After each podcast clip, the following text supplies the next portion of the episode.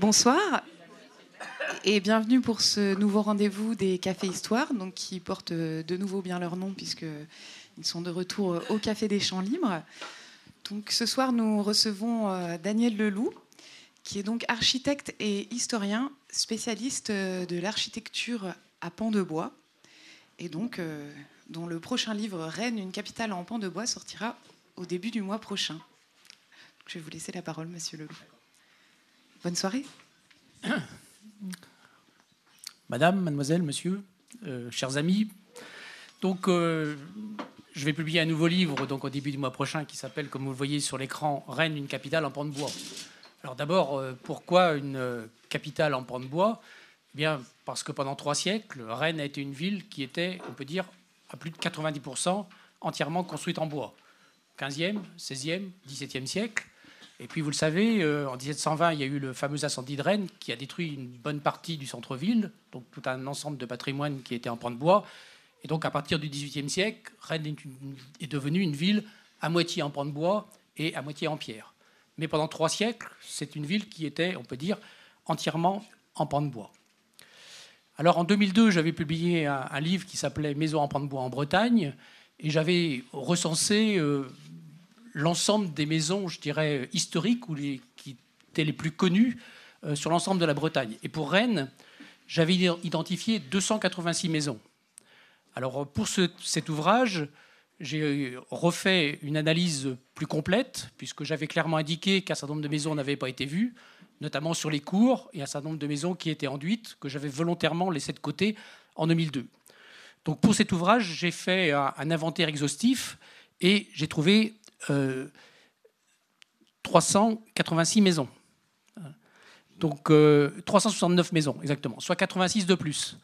Euh, donc ce chiffre supplémentaire comprend donc un certain nombre de maisons que j'ai inventariées dans les cours et un certain nombre de maisons qui n'avaient pas été repérées, lors de mon premier inventaire. Alors, ce chiffre évolue perpétuellement, puisqu'actuellement, vous le savez peut-être, il y a deux maisons en pan de bois qui vont peut-être être démolies rue du capitaine Dreyfus. En tout cas, le, permis de démolir a été euh, accordé. Donc, elles sont comptées dans cet inventaire, mais donc peut-être faudra-t-il le revoir d'ici quelques années. Mais j'ai considéré que pour l'instant, elles sont toujours en place et que donc euh, euh, elles existent toujours.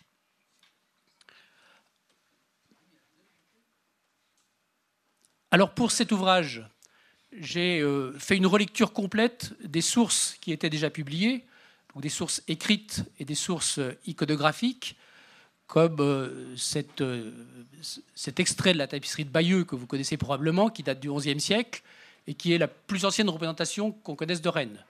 Alors c'est une représentation, euh, je dirais, qui n'est pas exacte, évidemment, car le château de Rennes n'était pas du tout comme ça. Il n'existe plus, il a été démoli en 1405, mais c'est une représentation symbolique de la ville, et c'est quand même un élément important, puisqu'on ne connaît pas de représentation iconographique plus ancienne dans la ville. Alors cette vue euh, cavalière de 1543, que vous connaissez probablement, qui est la première image complète de la ville de Rennes, sur laquelle euh, un certain nombre de mes collègues historiens ont déjà euh, travaillé. Donc j'ai regardé toutes ces images, les ai analysées, comme celle-ci, qui représente la rue ce plan qui représente la rue de la Visitation, qui est également connu, a été publié à plusieurs reprises, mais j'ai également trouvé dans les archives de nouveaux documents qui sont, à mon avis, peu connus et pour certains sans doute jamais publiés. Alors je peux vous en montrer un ou deux. Voilà, comme ce très beau plan qui est à la Bibliothèque nationale, hein, qui est un, un, plan de la fin du XVIIIe siècle, qui est gouaché et qui nous montre des choses assez intéressantes, notamment les parties non urbanisées de la ville et euh, par exemple, ici, la rue de Saint-Malo, qui est complète et entièrement urbanisée jusqu'au pont Saint-Martin. Donc tous ces documents, bah, vous les retrouverez dans, l'ouvrage si ça vous intéresse, avec les, références que, j'ai données. Ici, une gravure qui a été faite par un, graveur qui s'appelait Hercule euh, Catenacci, hein, qui représente euh, le passage des Carmélites. Donc il y a des cartes postales qui montrent ce passage, mais cette gravure qui est de 1880 est relativement peu connu. Et puis également, eh bien, dans cet ouvrage, vous trouverez un certain nombre de photographies, euh, dont certaines ont été publiées et d'autres pas, qui se trouvent aux archives départementales et qui montrent des aspects euh, un peu étonnant, parfois un peu sordide, du vieux Rennes, ce qui peut expliquer évidemment ce qui se passera au cours du XXe siècle, et notamment la démolition d'un certain nombre de bâtiments. Alors, dans beaucoup de guides, on parle de l'architecture en pan de bois à Rennes, mais on montre souvent que des maisons de l'époque de la Renaissance et du XVIIe siècle. Ce qui n'empêche pas qu'on parle parfois de maisons médiévales. Et je vous rappelle que le XVIe et le XVIIe siècle, ce n'est pas l'époque médiévale, c'est l'époque moderne. Mais il y avait à Rennes tout un ensemble de patrimoine en pan de bois qui existait bien avant le XVIe siècle. Alors malheureusement, ce patrimoine a partiellement disparu c'est l'évolution normale d'une ville, et un certain nombre de maisons ont été défigurées. Mais il en existe encore de multiples traces dans la ville. Alors ici, par exemple, je vous ai mis une maison qui se trouve euh, rue Saint-Georges, qui est datée en façade de 1520. Donc on aurait tendance à croire que c'est une maison de l'époque de la Renaissance, mais en réalité, il n'y a que la partie avant de l'immeuble qui date de cette époque-là. Les études dendrochronologie euh, qui ont été faites par la société euh, d'Andratec ont montré que sur la partie euh, arrière, euh, le corps de logis datait de 1436-1440. Donc il date du milieu du XVe siècle.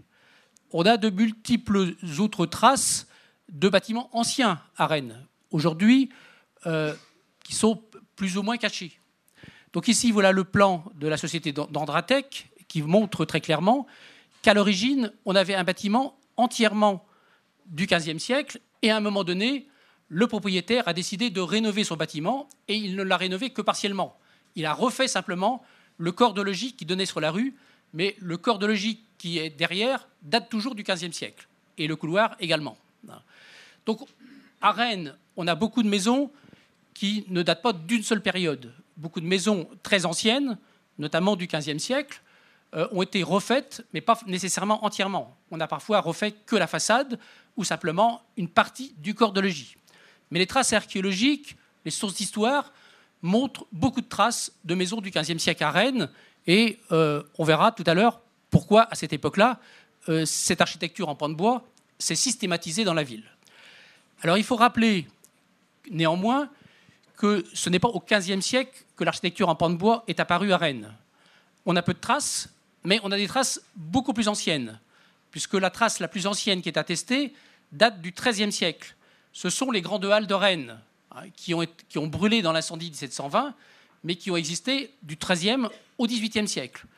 Et on a des sources d'archives qui montrent que ces halles-là ont été construites au XIIIe siècle. Et elles étaient construites partie en pierre, mais également partie en peu de bois, en pan de bois. Mais à cette époque-là, il ne semble pas qu'on ait construit de maisons en pan de bois. On a simplement construit des bâtiments publics. La généralisation des maisons en pan de bois date, d'après les sources qu'on a aujourd'hui, du XVe siècle. Et je vais vous en montrer un certain nombre. Alors ici, cette maison qui est 3 rue du Chapitre, on a également fait une étude dendrochronologie.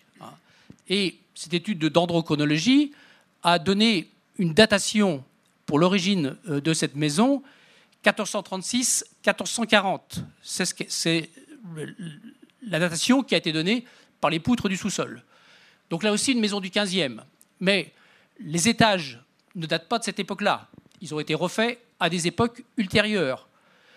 Le premier étage date pour partie du XVIe siècle et le dernier étage date pour partie, pour grande partie, du XVIIIe siècle.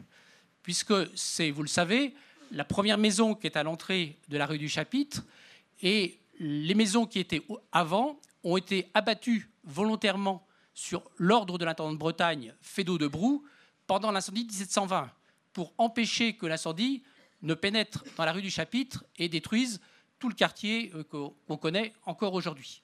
Et donc cette partie a simplement été refaite parce que malgré les coups-feu qui ont été faits par Fédot de Brou, un certain nombre de flammes avaient endommagé la partie supérieure de cette maison. C'est donc une maison qui, vous le voyez, été construite à plusieurs époques, mais dont l'origine, il n'y a pas de doute là-dessus, est du XVe siècle. En voilà une autre, hein, qu'on appelle la maison, euh, l'hôtel du Saint-Esprit, 5 rue Saint-Sauveur. Alors cette maison-là est datée par des sources historiques, 1459. Donc vous voyez, toutes les dates que je vous donne sont des dates cohérentes, et ce ne sont pas des dates en bordure du XVIe siècle. C'est plutôt des dates de la première moitié du XVe ou du milieu du XVe siècle. Celle-ci, qui est au 32 euh, rue Saint-Georges, n'a pas de datation, mais elle utilise une technique particulière qui fait penser que c'est une maison très ancienne. Alors, c'est quoi cette technique particulière? Eh bien, c'est ce qu'on appelle des poteaux pigeâtres. Alors, ce sont des poteaux qui forment console. C'est une technique qu'on trouve dans beaucoup de villes euh, qui ont développé du pan de bois, notamment la Normandie. Et cette technique a été abandonnée très rapidement. Pourquoi? Eh bien Parce qu'on taillait la console dans une pièce de bois très large en même temps que le poteau. C'était donc une technique très consommatrice en bois. Et donc, pour faire des questions d'économie, on a préféré assez rapidement faire le poteau d'un côté, la console de l'autre et le clouer directement sur le poteau. Donc, ce n'est pas la seule maison à Rennes qui utilise cette technique, mais c'est une technique très ancienne. Alors, la maison n'a pas été datée avec certitude, mais c'est en tout cas pour partie très certainement une maison du XVe siècle. Et puis, on a un autre, type de maison à Rennes, dont il reste peu d'exemples, mais qui là aussi sont très certainement à l'origine des maisons du XVe siècle. C'est ce qu'on appelle des maisons à fenestration continue. L'image parle d'elle-même. Ici, on est rue de Saint-Malo. On a également cette maison, rue Vasselot, hein, qui est du même type. Alors ces maisons à fenestration continue sont bien connues par les sources d'archives, euh, pas à Rennes, mais dans d'autres régions, comme ici en Normandie. Ici, c'est une enluminure euh, qui montre des maisons supposément euh, existantes à Rouen. Et qu'est-ce qu'on voit sous cette enluminure qui est datée euh, du milieu du XVe siècle? Eh bien, on voit des maisons à fenestrage continu. Hein, c'est exactement la même chose que vous avez ici.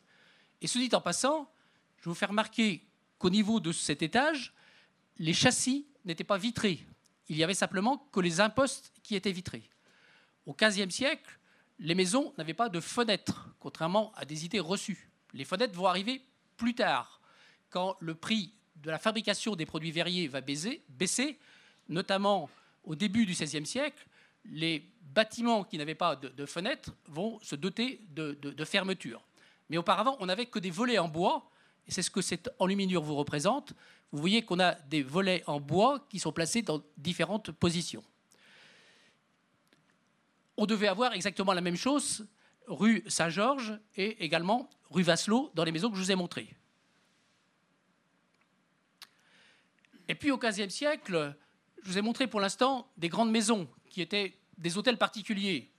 Mais il ne faut pas oublier qu'il y avait également tout un ensemble de petits patrimoines, et notamment des maisons construites sur un tout petit parcellaire, parcellaire qui a été dessiné lors de la, recréation de la ville au XIIIe siècle. Hein. Ce petit parcellaire, euh, souvent, ne fait, pas plus fait guère plus de 3 mètres de largeur. Ça correspond à 10 pieds. C'est des maisons qui ont été construites sur des parcelles de 10 pieds. Alors ici, on est rue de Penouette. Alors évidemment, les façades ne sont pas d'époque, mais le parcellaire est un parcellaire très ancien, du haut Moyen Âge. Les façades ont été refaites à l'époque moderne. Dans la ville, il existe encore aujourd'hui une dizaine de maisons de ce type-là, euh, qui sont des maisons du 15e. En face, de l'autre côté, c'est une maison qui est de la même époque. Ah. Alors on en a une petite également que vous connaissez peut-être, qui est à côté de, la belle maison euh, qui est au 9 euh, Place Sainte-Anne, la maison de la Duchesse Anne, au 8, juste à côté. Vous avez une maison là aussi qui fait 3 mètres, 3 mètres 20 de large, donc des maisons de 10 pieds hein, simplement. Alors ces maisons de 10 pieds, euh, évidemment, ont été détruites pour la plupart. Pourquoi? Eh bien, on comprend bien pourquoi. Parce que c'était des maisons totalement inconfortables. Peu d'éclairage, évidemment. Et puis, comme ces maisons étaient en grande profondeur, eh bien, le confort à l'intérieur était totalement inexistant. Donc, beaucoup de ces maisons ont été détruites, mais il en reste encore un certain nombre de traces euh, qui sont euh, tout à fait évidentes. Alors, on comprend bien évidemment ce que le voyageur Dubuisson Aubenet voulait dire en 1636 quand il disait C'est comme au reste de la Bretagne, les bestiaux passent par même passage que les hommes, et peu s'en faut qu'ils ne logent ensemble. Donc quand on voit effectivement ces couloirs qui datent du, XVe siècle, on comprend évidemment l'image très négative qu'il avait de cette architecture. Ah, ça paraît euh, tout à fait évident. Alors, aujourd'hui, s'il reste presque plus de petites maisons euh, de 10 pieds de large, eh bien, dans les sources d'archives, on en parle très régulièrement. Hein. Euh, mon collègue historien Jean-Pierre Leguet, qui a étudié cette question, on a trouvé pour le XVe siècle dans les sources d'archives 160, ce qui, à l'échelle de la ville, est énorme. 49 dans la vieille ville, 99 dans la ville neuve, c'est-à-dire la, ville comprise dans la seconde enceinte qui a été construite au nord de la Vilaine, et seulement 12 dans la nouvelle ville. Alors qui habitait ces maisons? Eh bien, évidemment, ce n'était pas la, grande noblesse qui habitait les hôtels particuliers, c'était les gens qui venaient travailler. Hein. On est ici dans des quartiers où des corporations de métiers sont souvent attestées. Alors, on pourrait multiplier les exemples. J'essaie de vous expliquer euh, cet après-midi qu'à Rennes, il existe tout un patrimoine de l'époque médiévale, qui est un patrimoine du XVe siècle et qu'on ne peut pas continuer à expliquer simplement que dans la ville, il y a des maisons de la Renaissance et des maisons du XVIIe siècle. Alors c'est plus difficile évidemment à montrer, puisque évidemment, comme je l'ai dit, euh, ces maisons ont été euh, beaucoup modifiées. Alors pourquoi est-ce que c'est au XVe siècle qu'apparaît la généralisation, en tout cas, de la construction en pan de bois à Rennes Eh bien, il y a une raison objective, qu'en tout cas, que les sources d'archives semblent indiquer. Vous savez que la Bretagne, avant le reste de la France, a arrêté la guerre de Cent Ans. Et en 1399, le duc Jean V devient duc. Et sa première préoccupation, c'est de reconstruire la Bretagne qui a été ruinée. Beaucoup de petits nobles bretons, et nombreux, ont été ruinés pendant la guerre de Cent Ans. Alors il va avoir euh, quelques idées qui sont assez intéressantes pour la Bretagne. Il va notamment je l'ai écrit dans d'autres livres, autoriser la noblesse à faire du commerce pour se réargenter. C'est ce qu'on appelle la noblesse dormante, donc permettre à ces gens-là de se réargenter. Et il va accueillir à bras ouverts les gens des autres régions qui sont toujours en guerre hein, pendant la guerre de Cent Ans, et notamment nos voisins normands. Hein. Les Normands étaient les émigrés de cette époque-là. Alors il y a beaucoup de sources qui en parlent. Je vais vous en donner quelques-unes. Dans les grandes chroniques de Bretagne, Bouchard indique que les Normands avaient tellement peuplé les faubourgs qu'ils étaient en partie presque aussi grands que la moitié de la ville. Blanchard euh, écrit également dans ses lettres et mandements de Jean V pour attirer en Bretagne et notamment à Rennes les Normands, chassés de leur pays par les guerres, le duc fit expédier et sceller par Messire Pierre Helder jusqu'à 300 lettres de grâce ou de naturalité dans le seul mois de février pour être distribué aux familles de Normandie qui voudraient s'y établir. Donc pour un seul mois, 300 autorisations de venir s'installer en Bretagne en 1422. Donc on est, vous le voyez, encore en plein euh, au début du XVe siècle. Et puis, je vais vous donner encore une dernière citation qui date de 1426, où on nous indique que 54 Normands ont été recensés dans le faubourg de Toussaint. Et là, le texte est plus précis, il est plus intéressant pour notre propos. Parmi ces nouveaux arrivants, on trouve des maçons, des charpentiers et des monteurs d'engins. Monteurs d'engins, c'est ceux qui, montaient euh, les, poulies, etc., pour faire euh, lever les matériaux. Donc on a en réalité tout un ensemble de textes qui nous indiquent très clairement que beaucoup de Normands sont, venus, à la fin de la guerre de Cent Ans, s'installer euh, en Bretagne et à Rennes en particulier. Or, les Normands, qu'est-ce qu'ils savaient faire? Eh bien, vous le savez, il suffit de parler de Rouen, ils utilisaient le pan de bois depuis très longtemps. Hein. à, Rouen, il y a des maisons en pan de bois depuis le XIIIe siècle, sans discontinuité, XIIIe, XIVe, XVe, XVIe, XVIIe. Ils ont même construit euh, un certain nombre important au XVIIIe siècle. Ils connaissaient bien ce métier. Et donc, en venant, bah, ils ont amené avec eux leur savoir-faire. Et c'est sans doute pas un hasard si au XIVe siècle, on ne trouve aujourd'hui aucune trace archéologique de maisons en pan de bois à Rennes, mais qu'au XVe siècle, on en trouve plein et on trouve tout un tas d'indications dans les sources qui nous donnent des chiffres quand même tout à fait importants. 160 maisons, c'est pas négligeable. Il faut savoir que dans la vieille ville de Rennes, donc dans la première enceinte, il n'y avait pas 160 maisons en totalité. Il y en avait probablement un peu moins, 130, 140 simplement. Donc c'est assez considérable. Et les sources d'archives, bah, forcément, sont lacunaires. Elles n'ont pas pu tout, on ne peut pas tout trouver dans les sources d'archives. Il y a forcément des lacunes. Il manque des années, il manque des choses. Donc ça laisse supposer qu'en réalité, au milieu du XVe siècle, on avait peut-être 300, 350, 400 maisons, toutes construites en pan de bois. Donc cette technique n'a pas pu apparaître par hasard. Ce n'est pas du jour au lendemain qu'on s'est dit, tiens, aujourd'hui on va faire des maisons en pan de bois et on va les construire. Il y a forcément un phénomène extérieur qui a poussé les Bretons, et les Rennes en particulier, à construire ce type de bâtiment. Alors pourquoi est-ce qu'on a choisi de construire en bois alors qu'avant on construisait en pierre? C'est en tout cas les bâtiments qu'on trouve euh, au XIVe siècle et, dans les, siècles auparavant, eh bien, non pas sans doute parce que le bois était moins cher. C'est des fois des choses que j'entends. Le bois était moins cher effectivement quand il était sur pied, c'est-à-dire qu'il était, que c'était des arbres, mais le coût de l'abattage et le coût du transport jusqu'à Rennes, comme dans toutes les villes, faisait multiplier le prix d'achat. Il est tout à fait ordinaire qu'une une pièce de bois arrivée en ville est triplé de prix par rapport au prix où le, noble est acheté euh, l'arbre sur pied avant son abattage. Donc, ce n'est pas tellement un problème de prix. On n'a pas des chiffres précis, mais ce que j'ai pu observer, il semble qu'effectivement, en coût de matériaux bruts avant pose, on soit dans des fourchettes de prix relativement comparables.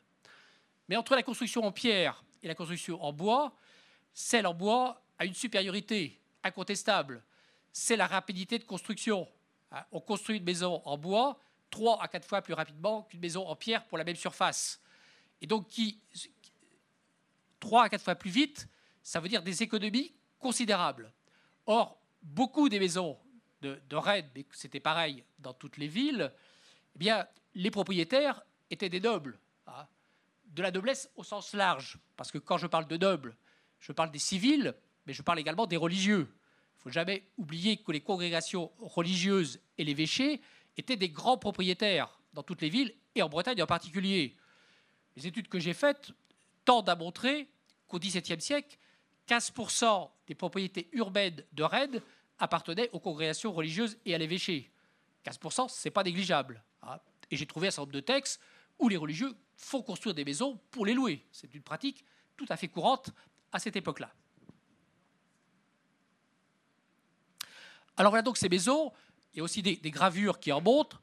Je ne sais pas si vous connaissez celle-là. Elle est, publiée par Taylor et Dodier euh, donc, euh, dans euh, les années 1845. On a beaucoup d'éléments qui montrent qu'effectivement, la ville possédait beaucoup de maisons du XVe siècle. Ça, c'est à l'évidence une maison de cette époque-là. Et puis, je vous ai mis ce document. Je ne sais pas s'il a été publié, je ne crois pas que j'ai trouvé dans les, aux archives municipales, classé parmi tout un tas de courriers, euh, et pas du tout dans là où on devrait le trouver euh, pour les plans, qui montre quelque chose de très rare. Vous avez une maison qui est ici, qui a été reconstruite après l'incendie de, de 1720. Cette maison existe toujours, je vous la montrerai, elle est rue du Chapitre. Mais, chose plus intéressante, on a, vous ne le voyez pas bien sur l'écran, mais on a ici le profil, la coupe de la maison qu'elle est venue remplacer. C'est une maison qui a été frappée d'alignement rue du Chapitre parce qu'elle avançait de trop sur la rue. Et cette maison appartenait à des religieux. Hein. Et elle avait une particularité qu'on a également souvent oubliée à Rennes, c'est que c'était une maison à porche. À Rennes, il existait des maisons à porche. Et ce n'est pas la dernière qui a été démolie. J'en ai trouvé une autre. Celle-là a été démolie en 1786, je crois. Marquez ça quelque part, peu importe exactement la date. Et j'en ai trouvé une autre, la dernière, qui se trouvait rue du lycée et qui a été démolie en 1802, simplement. Donc jusqu'au XVIIIe siècle, on avait encore des maisons à Porsche. Mais on en connaît beaucoup d'autres dans la ville. Mais aujourd'hui, évidemment, il n'y en a plus. Donc, vous retrouverez tout ça dans le livre si ça vous intéresse. Alors après le XVe siècle, le XVIe siècle, c'est sans doute le, grand siècle de l'architecture euh, Rennes. Donc tout le monde connaît évidemment cette maison qui est rue Saint-Guillaume, qui porte plusieurs noms, dont euh, maison de Éclat, alors que ce pauvre Éclat était mort depuis 200 ans quand on l'a construite. C'est une maison qui a été construite dans les toutes premières années du XVIe siècle. Donc, on fait démarrer cette, maison avec la Renaissance. Mais vous voyez que sa typologie reste gothique. On a euh, des maisons, deux maisons, parce qu'il y a deux maisons à coller, avec des grosses sections de bois. La seule chose qui lui manque euh, au niveau de son volume pour être une maison vraiment gothique, c'est qu'elle n'a pas de pignon sur rue. Hein. Donc euh, les maisons gothiques euh, ont des pignons sur rue. Bah, cette expression que tout le monde connaît veut dire être propriétaire. Hein. Quelqu'un qui a pignon sur rue, ça veut dire qu'il est propriétaire d'une maison en ville. Et au XVe siècle, ça signifie quelque chose, hein, puisqu'il y a très peu de propriétaires de maisons. Donc ici, sur ces deux maisons, je dirais que l'ossature est une maison garder la typologie de l'époque précédente. C'est normal. C'est une maison qui a été construite vers 1504, 1505, voilà, en tout cas dans les premières années du, XVIe siècle. Et donc, le choix que l'on a fait de supprimer le pignon est une forme de modernité hein, qui va connaître un grand succès. Et puis l'autre élément, évidemment, qui montre qu'on a changé d'époque, ce sont évidemment les sculptures, les décors sculptés qui sont dessus qui montre l'influence de la Renaissance. Euh, donc ici, on a le martyr de Saint-Sébastien, mais sur les culots sculptés qui se trouvent sous leurs pieds, on a des éléments décoratifs qui sont des motifs de la Renaissance. Et puis, dans les étages, on retrouve également des motifs de la Renaissance, même si globalement, on reste sur une structure gothique. Ces entretoises sont gothiques, ces euh, pigeâtres baguets sont aussi de type gothique, mais en dessous, vous avez, vous voyez, une petite colonnette qui est traitée avec un motif qu'on appelle des olives. Ah, c'est un motif typiquement renaissant. Ça montre qu'entre-temps, les guerres d'Italie sont arrivées, elles sont passées, et que la Renaissance arrive en France. Et je vous fais quand même remarquer, on dit parfois que la Bretagne est en retard, mais ce n'est pas le cas. Puisque ici, on est dans les années 1500-1505, hein, on est encore sous Louis XII. François Ier n'est pas encore roi de France. Donc on est vraiment au tout début de la Renaissance, et la Bretagne, de ce point de vue, montre une vraie modernité. Une autre maison aujourd'hui disparue, hein, qui est du même type, qui était du même type, et qu'on appelait la maison de l'oratoire. Elle était à côté de l'évêché. Hein. On trouve des décors similaires à ceux qui sont, sur la maison que je vous ai montrée précédemment. Alors cette maison euh, montre là aussi la richesse de l'évêché puisque c'était l'une des rares maisons, et peut-être la seule dans la vieille ville, qui possédait un jardin. Ah, dans la vieille ville, il n'y avait pas de jardin. évidemment, le prix du terrain était tellement cher qu'on bâtissait tout. Mais cette maison-là avait un jardin euh, qui est connu par d'autres documents. Alors ici, on est place Sainte-Anne. La maison dite de Jean Le Perdy, dont je dirai quelques mots euh, plus tard. C'est une maison qui est parfaitement datée. Hein. La source est une source écrite que j'ai relue euh, dans les archives et où on dit très clairement que la première maison à l'angle de la rue, etc., en face des Jacobins, a été construite en 1555. Maison 1555. Donc là aussi, vous voyez qu'on n'a plus de pignon sur rue, on a une espèce de grande lucarne euh, pignon, mais le décor globalement reste gothique. Hein. Voilà, premier étage, ce type de décor avec des grosses consoles baguées et feuillagées et une tête médiévale, ce sont des décors gothiques. Jusqu'au milieu du XVIe euh, siècle, on va avoir très peu de décors Renaissance. Ah, il y a quelques éléments de décor, mais il reste minime. On reste très attaché, et c'est un phénomène qu'on remarque partout en Bretagne, au décor gothique, ah, jusqu'au milieu euh, du XVIe siècle. Alors ici, on est toujours place Satade. C'est une maison qui a été construite dans les années 1550 également, qui possédait à l'origine de très beaux décors. Malheureusement, ces décors ont été bûchés après l'incendie de 1720 pour habiller la maison avec des plaquages ou des enduisages. On aura l'occasion de reparler de ça. Mais au rez-de-chaussée, on avait des sculptures dont il reste partiellement une, qui est ici, et que j'ai identifié comme étant probablement Adam, hein, euh, qui se trouvait ici. On voit un personnage qui semble, qui tient même une pomme, j'en suis quasi certain. voilà, ici rue Saint-Michel, maison de la même époque, hein, on est au 17, et vous voyez que petit à petit, on est en train de glisser vers la Renaissance. On a là aussi des consoles sculptées de type euh, médiéval, mais au-dessus des consoles, on a des profils, hein, des têtes en profil qui sont représentées. Alors ce type de, composition apparaît dans les années 1560, euh, un peu partout en Bretagne. Il va y avoir une mode de représentation de personnages en profil. Alors c'est une mode qui vient d'Italie, du, du Quattrocento, mais à l'origine, c'était des, représentations d'empereurs romains qu'on faisait dans des régions plus au sud de la, de la, France. Vous en avez un certain nombre où on voit des empereurs romains. Mais en Bretagne, évidemment, on ne connaissait pas les empereurs romains. Donc on va représenter des personnages qu'on connaît. Et ce sont souvent les commanditaires de la maison qui se font représenter pour montrer évidemment leur richesse et leur réussite sociale. Ah, à toutes les époques, ça a existé. Il n'y a pas qu'aujourd'hui. Ah. Donc les commanditaires se font représenter et donc on va trouver ça dans un certain nombre de maisons à, Rennes, vous le savez. Il y en a rue du Chapitre, il y en a rue Saint-Michel. C'est des choses tout à fait courantes.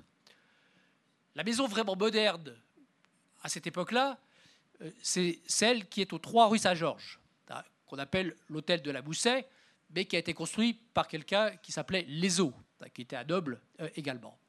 Alors cette maison rompt complètement avec le vocabulaire médiéval. Hein.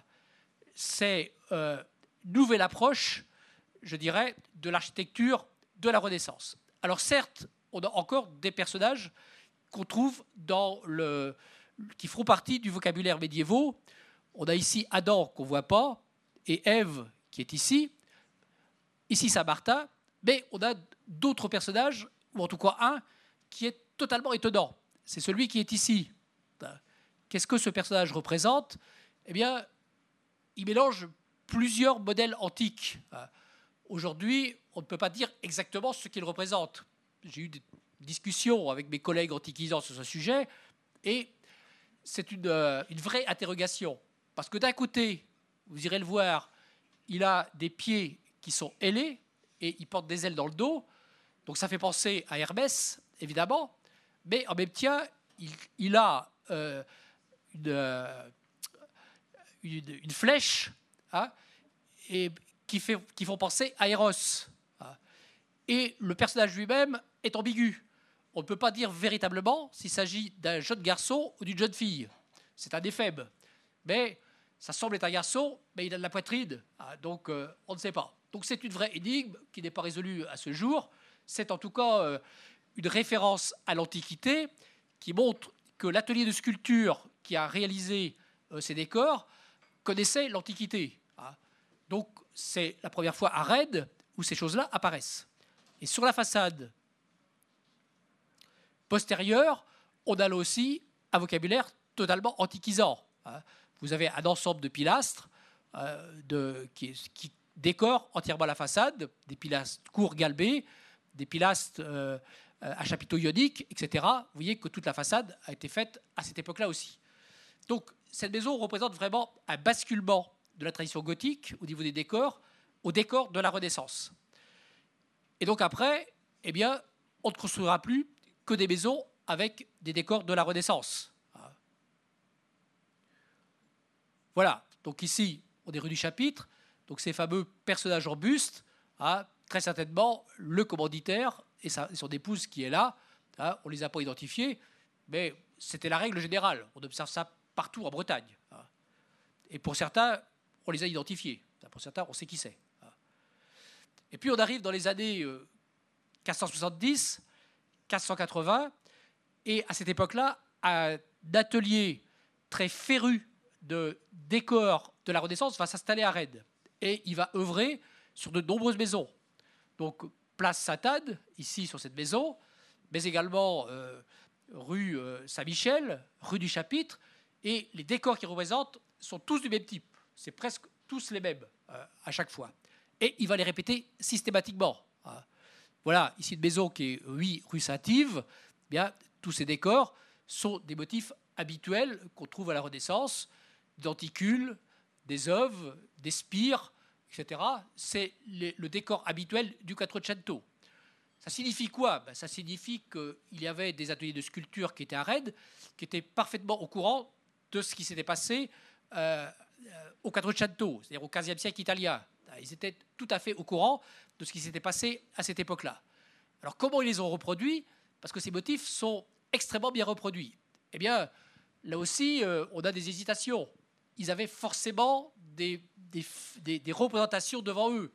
Sous quelle forme? On ne le sait pas. On n'a aujourd'hui rien retrouvé dans les archives, mais ce n'est pas parce qu'on n'a rien retrouvé que ça n'existe pas. Hein. Ils avaient forcément des représentations devant eux. C'est pas possible que ces ateliers qui n'étaient jamais allés en Italie aient pu réaliser ce type de décors qui sont très précis sans avoir de motif de référence. C'est impossible.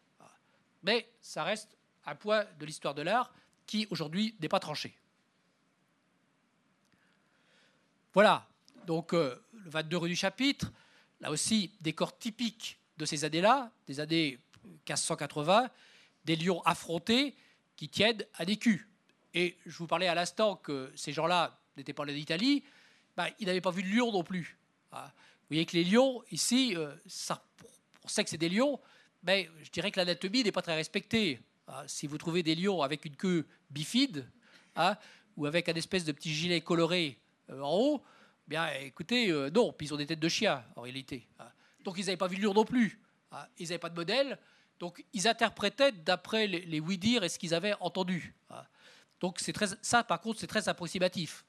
Mais au-dessus, vous avez un très beau décor de mufles de lion, avec des feuillages qui sont euh, typiques de ce qui se faisait au Quattrocento.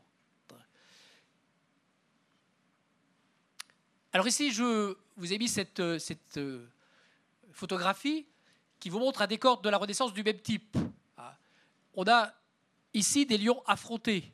Et vous avez exactement, vous le voyez, des spirales euh, comme on a dans les rues que je vous ai citées précédemment.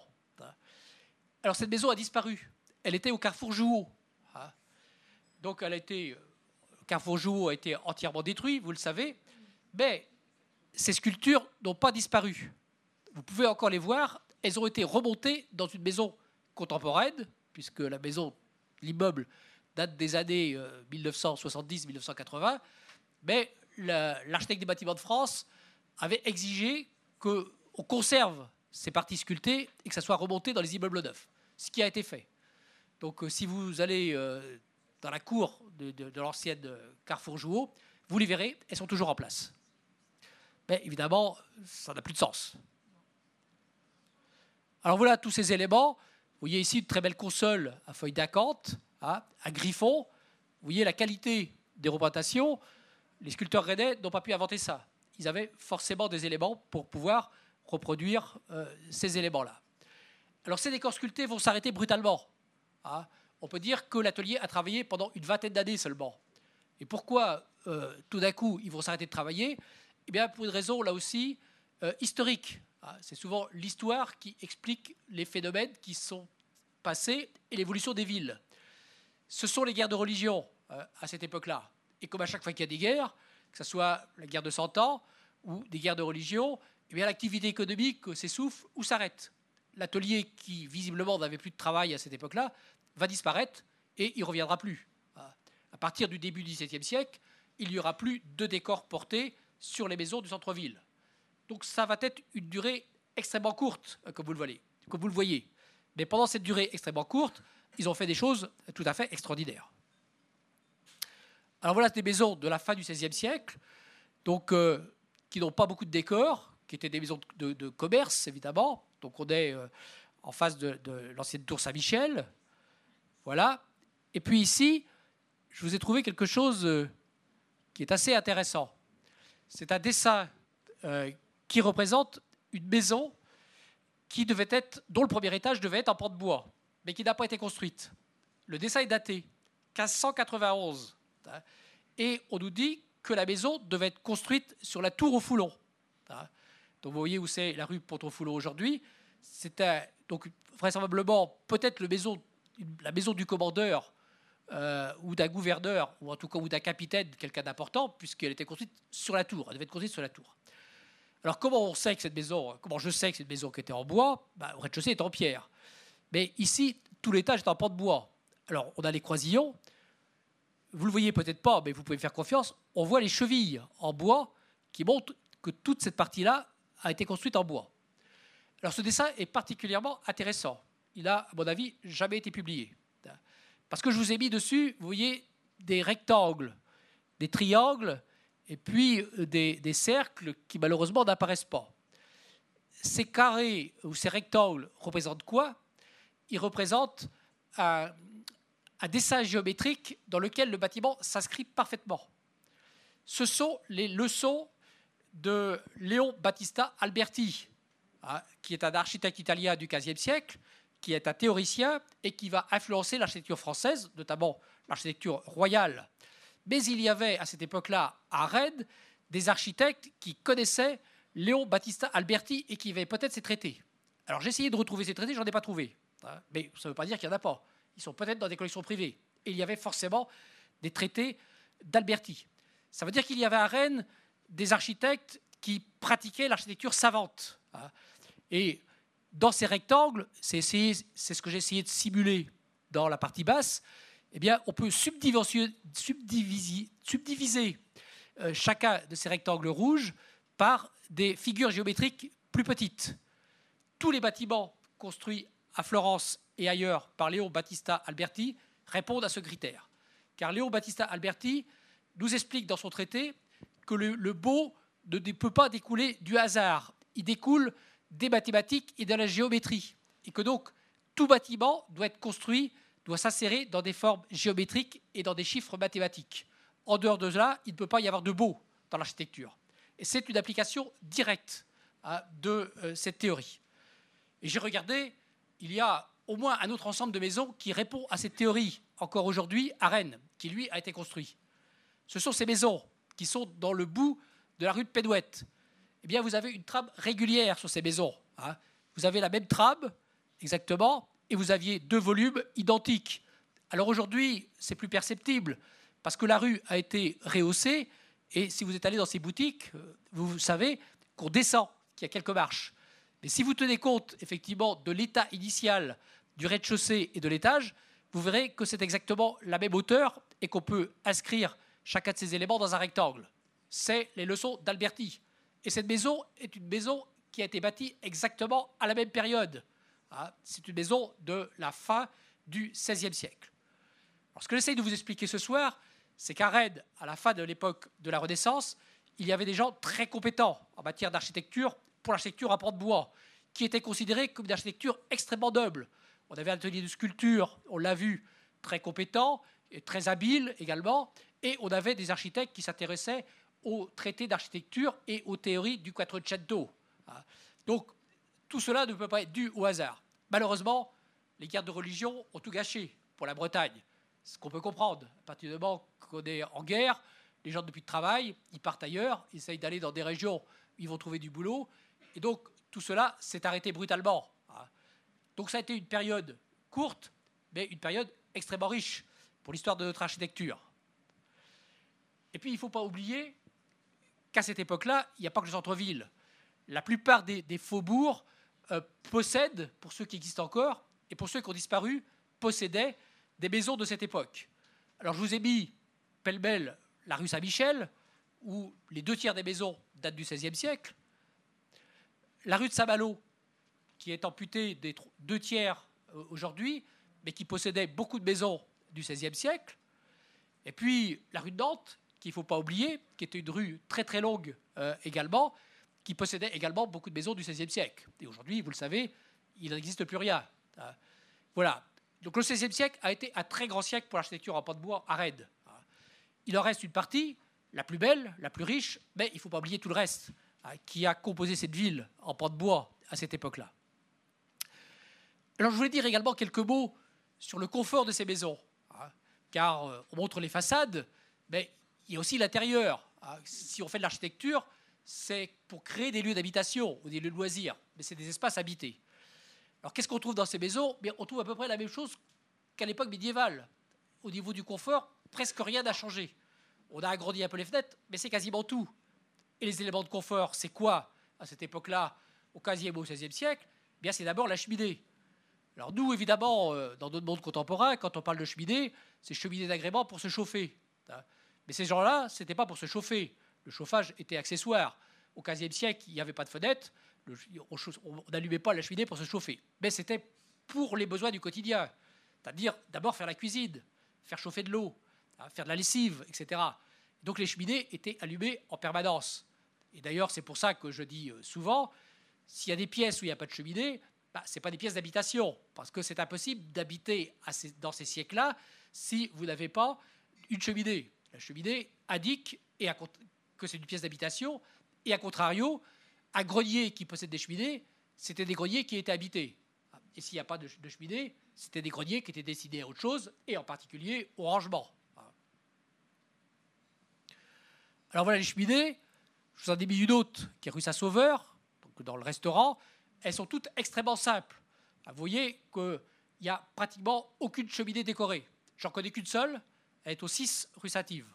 C'est la seule cheminée de cette époque-là qui est décorée. Je ne connais pas d'autres. Il peut y en avoir d'autres, puisque la plupart de ces cheminées-là, qui sont restées en place, qu'on n'a pas démolies dans les siècles qui ont suivi, eh bien, les propriétaires les ont adaptées. Ils trouvaient qu'elles étaient vraiment trop pauvres. Et donc, ils ont habillé avec des panneaux de bois. Hein. Donc, ils ont lambrissé l'ensemble pour se mettre au goût du jour. Et donc, il y en a peut-être avec d'autres décors qui sont derrière ces, ces, décors. Hein. Je ne le sais pas, hein, évidemment. Alors, l'autre élément qu'il ne faut pas perdre de vue non plus, qui est un site de richesse, là aussi, tout à fait caractéristique, c'est le puits. on a toujours besoin d'eau, dans les villes comme partout. Il n'y a pas d'habitation sans point d'eau. Alors, il y avait des puits privatifs, mais ils étaient en nombre limité. Ici, cette fameuse gravure de, Busnel nous montre euh, un puits euh, qui se trouve derrière euh, l'écu de rue de Fao, au 5 rue du Chapitre. Les puits individuels restaient quand même très rares, mais on avait des puits collectifs hein, qui servaient à plusieurs immeubles. Mais la règle la plus courante, c'était le puits public. Hein. Donc il y avait de nombreux public sur les places et également dans les faubourgs, où les gens les moins fortunés, et notamment les habitants des petites maisons couloirs que je vous ai montrées euh, tout à l'heure, bah, évidemment, euh, ils n'avaient qu'une petite parcelle qui était complètement pleine par le bâtiment, ils n'avaient pas de, puits. Ils allaient au puits collectif. Voilà. Et j'ai pas résisté de vous montrer le dernier puits public qui existait à Rennes, qui est celui-ci, qui était place du Champ-Jacquet, qui a été sur la place du Champ-Jacquet jusqu'en euh, 1892 et qu'on a démoli pour le remplacer par la statue de Jean Le Perdy. Donc pas celle que vous connaissez, puisque c'est la date de 94, mais d'une qui, avait été mise en 1892 et qui a été fondue par les Allemands en 1944, je crois, ou 42, je ne me rappelle plus, euh, pour euh, en faire des, des appareils militaires. Et puis, dernier élément, dont on parle peu, mais qui là aussi est un signe de richesse, ce sont la présence ou non de latrines tous les immeubles du centre-ville avaient des latrines. Pour cause, pour des raisons que je ne vais pas vous expliquer. Ah.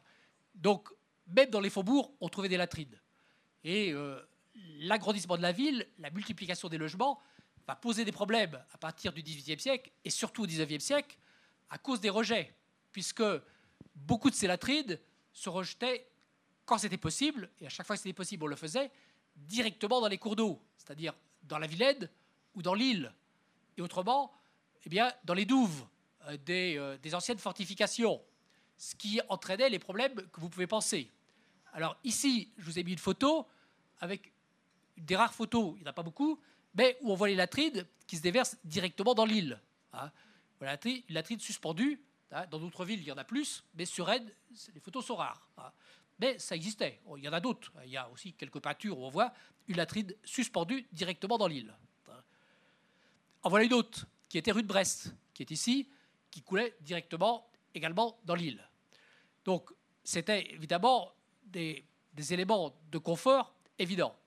Et puis, je vous ai mis euh, la, cour de la Motte Fablet, où on a encore deux colonnes de latrines qui existent.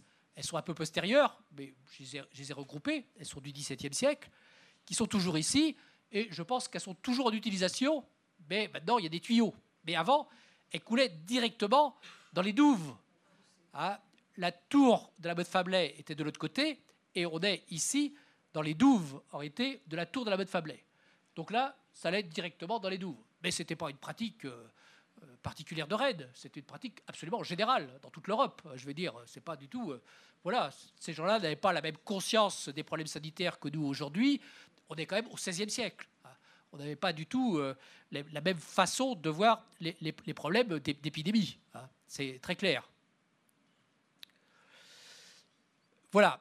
Et donc on va arriver à la fin du XVIe siècle avec euh, cette, euh, euh, cette, maison qui est 14 rue Saint-Georges et qui a la chance d'être datée. On a une date dessus qui est ici, 1599. Alors, cette maison a été un peu remaniée, mais on a encore de très beaux décors dessus. Alors, je vais vous les montrer, donc vous pouvez les voir. Donc là aussi, des décors entièrement italiens, donc avec ici la date de 1599 des cordes d'abondance de chaque côté et des enroulements de feuillage, ici des denticules. Euh, voilà, donc le vocabulaire habituel qu'on trouve jusqu'à cette fin euh, du XVIe euh, siècle. Voilà l'autre côté, avec la seule maison en Bretagne qui a des hermides. Hein, et on l'appelle donc la maison de, de, Bretagne, hein, du duché de Bretagne. Cette maison avait comme surnom la maison du duché de Bretagne. Là aussi, très beaux enroulements. Et donc, voilà des hermides de Bretagne qui sont par-dessus. On arrive au XVIIe siècle. et j'avance parce que je vois que l'heure tourne. Qu'est-ce qui va se passer au XVIIe siècle? Eh bien, on va avoir un nouveau modèle de maison. Et c'est pour ça qu'à Rennes, aujourd'hui, on n'a pas de mal à identifier les maisons du XVe, les maisons du XVIe, les maisons du XVIIe siècle. Alors, qu'est-ce qu'elles ont comme particularité, ces maisons du XVIIe siècle? Eh bien, d'abord, les encorbellements vont disparaître. Ici, c'est une maison que vous, connaissez, qui est à l'entrée de la rue de la Salette, qui est datée de 1609. La date est dessus. Vous voyez qu'on n'a presque plus d'encorbellements. Les encorbellements vont disparaître. Et puis, on va avoir l'apparition de rez-de-chaussée en pierre. Alors qu'auparavant, on construisait la totalité des maisons en pont de bois, la mode va être de faire des rez-de-chaussée en pierre. Et puis, troisième élément, on est au XVIIe siècle, on recherche plus de confort, on va agrandir les fenêtres. Ah. Voilà, donc c'est des éléments tout à fait intéressants. Et puis, on va également s'intéresser aux portes. On a à Rennes un ensemble de portes du XVIIe siècle tout à fait exceptionnel. Je ne connais pas de ville qui en a autant, qui en a conservé autant. Donc on va voir ces portes, c'est des portes à pas d'otage, tout à fait caractéristiques de cette époque-là. Ah. Et pour les maisons les plus riches, on va enfin avoir un nouvel élément, mais je dirais que c'est le deck plus ultra, les maisons riches vont faire construire des belvédères au-dessus de leur toit pour dominer la ville et avoir des vues exceptionnelles sur le vieux Rennes. Alors je vais vous montrer quelques photos euh, de tout ça. Donc voilà ces fameuses maisons du début du XVIIe siècle. Celle-là est datée aussi. Euh, celle-ci, 1610, place Sainte-Anne. Donc vous voyez qu'on a pratiquement une façade plate ou droite, comme on le dit, et les rez-de-chaussée sont en pierre. Hein. Facile à reconnaître. Hein. Donc ces maisons de la première moitié du XVIIe siècle. Et puis ici, bon, la librairie Le Fayère, hein, donc à l'entrée euh, de la rue Saint-Georges, et vous voyez, la façade est complètement plate. Il n'y a plus du tout de relief. Le rez-de-chaussée est en pierre, et on va agrandir les fenêtres à tel point que vous le voyez, on n'a pratiquement plus rien. On a fait un vide total pour essayer de gagner davantage de lumière. Et donc, qui dit davantage de lumière, dit évidemment davantage de confort à l'intérieur des maisons. Et ça sera une recherche absolument générale. Hein. Dans d'autres villes, on fera d'autres choses. Hein. À Saint-Malo, ben, vous savez qu'on avait, avant la guerre, tout un ensemble de maisons qu'on appelait des maisons euh, à vitrines, mais je préfère appeler des maisons à façade rideau. Donc des façades entièrement vitrées qu'on a rapportées. C'est exactement le même type de recherche. L'idée est la même, c'est à l'intérieur des logements d'apporter de la lumière pour avoir plus de confort. Voilà ces maisons, celle-ci est datée, 1641, hein, donc c'est le même type. C'est là aussi des maisons de location. Vous voyez ce type d'architecture sérielle, exactement comme celle que je vous ai montrée euh, tout à l'heure euh, dans le bout de la rue de Pédouette. Ces architectures sérielles, c'est des, architectures construites pour louer des appartements. Ah, c'est des maisons de rapport, en réalité. Voilà la rue de Sabolède, l'entrée de la rue de Sabolède, près du passage des Carmélites, même type d'architecture. Ah, tout ça, les propriétaires investissaient comme aujourd'hui. Ah, il n'y a pas de différence, sauf que c'était réservé à une toute petite élite euh, sociétale à cette époque-là. Et puis la place du Jean-Jacquet, donc là où euh, on va faire exactement ce que je viens de dire, c'est-à-dire qu'on va agrandir euh, les maisons. Ces maisons-là ont été construites vers 1664. Mais là, on va s'apercevoir qu'on est en train de faire une erreur et qu'on est en train de construire des structures qui euh, ne tiennent plus debout. Tout le monde connaît ces maisons qui penchent beaucoup du côté gauche, puisque entre le haut et le bas, on a plus d'un mètre, plutôt près d'un mètre cinquante. Pourquoi est-ce que ces maisons penchent?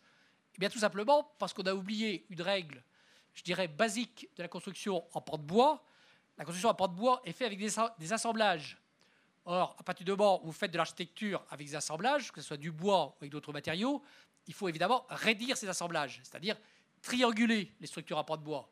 Si vous ne triangulez pas le pan de bois, il va se déformer. Ah, et vous voyez, ces maisons-là se sont déformées vers la gauche, celle-là s'est déformée vers la droite. Ah, parce qu'on a trop ouvert les façades et surtout, on a supprimé les triangulations. Bah, c'est quoi les triangulations qu'on avait dans les maisons précédentes? C'était les croix de Saint-André. Ah, la croix de Saint-André sert à rigidifier l'ensemble. D'ailleurs, aujourd'hui, c'est toujours la même technique. Si vous allez voir des bâtiments industriels euh, en métal que l'on fait, vous verrez que les, entreprises font des triangulations dans les parois latérales, mais également en toiture. Vous avez des tendeurs dans les deux sens. C'est pour empêcher que le bâtiment se déforme sous la poussée du vent. Hein, on n'a rien inventé. Au Moyen Âge, on faisait exactement la même chose. Donc voilà ces maisons. Donc ici, euh, c'est l'hôtel Aide de Tizé, 5 places du Champ-Jacquet. Euh, un hôtel qui paraît très, très beau, mais qui a quand même quelques défauts. Hein. Des défauts de composition. Hein. Vous voyez qu'on n'a pas un véritable rythme entre ici et là, beaucoup trop large, ou ici pas assez large. De l'autre côté, on a des fenêtres qui n'ont pas la même dimension. Ce bâtiment, on le sait, a été fait à plusieurs époques, ou en tout cas, euh, il y a eu des interruptions de travaux. Hein. Mais il a quelque chose d'unique à Rennes, c'est qu'il a un rez-de-chaussée en pierre qui est en tuffeau. C'est la seule maison à Rennes qui a rez-de-chaussée en tuffeau. C'est une preuve de richesse extrême, puisque le tuffeau, vous le savez, on n'en a pas. Il faut le venir du, Val-de-Loire. Et on le fait venir comment? Eh bien, en descendant la Loire et en remontant la Vilaine. Donc vous imaginez le coût à cette époque-là. Et euh, auparavant, euh, hormis la chapelle Saint-Yves, où on a effectivement du tuffeau, ben, il n'y a pratiquement aucune maison qui se fait en tuffeau, parce que ça coûte trop cher. Ah, mais la chapelle Saint-Yves, c'est le duc ah, qui a payé. Ah, on le sait, en tout cas on le croit savoir, c'est le duc Jean V qui a donné l'argent pour le faire. Parce que c'était un coût exorbitant. on ne peut même pas imaginer aujourd'hui combien cela pouvait coûter. Donc c'est un luxe extrême qui montre que le propriétaire avait quand même des moyens financiers tout à fait considérables.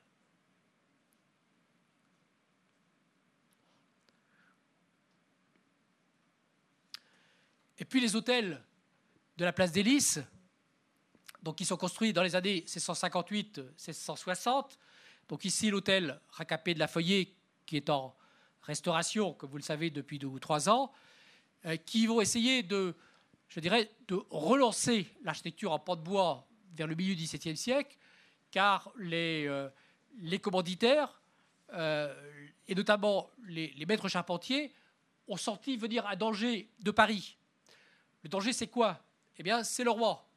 Louis XIV avait horreur de l'architecture en pan de bois. Et il euh, pendant tout son règne, il a toujours dit qu'il fallait détruire cette architecture. La seule bonne architecture qui avait lieu à ses yeux, c'était l'architecture en pierre, et en particulier l'hôtel particulier entre cour et jardin. Et dans d'autres régions, il va s'employer à détruire les maisons en pan de bois. Je pense notamment à Lille, avant, euh, sous Louis XIII, on a identifié plus de maisons, plus de 1000 maisons en pan de bois qui étaient à Lille. À la fin du règne de Louis XIV, il n'y en avait plus une seule. Il les a fait détruire pour harmoniser les nouveaux territoires conquis dans l'esprit français, comme on disait à l'époque. Il fallait faire de l'architecture à la française et plus de l'architecture à la flamande, puisque les territoires conquis appartenaient autrefois aux Flandres, comme vous le savez. Alors les maîtres charpentiers vont trouver une bonne idée c'est de valoriser cette architecture en pan de bois par de nouveaux escaliers qui sont absolument majestueux. Ces nouveaux escaliers vont se trouver dans ces fameuses tours et on va les coiffer par des belvédères hein, qui sont en haut. Alors ces belvédères, c'est simplement des pièces pour, pour voir, mais ça n'a pas de fonction particulière. Ça n'est pas des pièces d'habitation. Alors ici, ben voilà la partie haute de l'hôtel de Ladoux qui est à côté. Et je vais vous montrer l'intérieur du belvédère de l'hôtel Racapé de la Feuillée, qui vient d'être restauré. C'est un très magnifique travail de charpenterie pour une pièce qui n'était quasiment jamais utilisée, hein, qui était simplement pour montrer qu'on était quelqu'un de très puissant. Hein. C'est pour couronner la cage d'escalier, et on faisait un belvédère encore en plus, donc c'était la cerise sur le gâteau, hein, on va dire ça comme ça.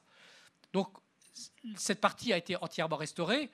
Donc vous imaginez le travail, on est quand même au milieu du XVIIe siècle, de tailler des pièces de bois en un seul arbre avec cette forme-là. Hein. Je ne sais pas où ils ont trouvé des arbres. Hein. Mais euh, donc la restauration n'a pas pu le faire. On est obligé de réaliser en plusieurs morceaux ces pièces de bois qui ont été changées, qui étaient pourries. Mais les pièces d'origine étaient faites d'une seule pièce. Hein. Donc je ne sais pas où ils ont trouvé des arbres, simplement pour montrer qu'on était riche. Parce qu'il n'y a pas de cheminée, il n'y a rien. Et ça n'a jamais été habité. Ça n'a jamais été des pièces d'habitation. Donc un luxe tout à fait considérable. Mais malheureusement, ça ne va pas suffire. Alors évidemment, quelques, escaliers qui sont classés aujourd'hui monument historique.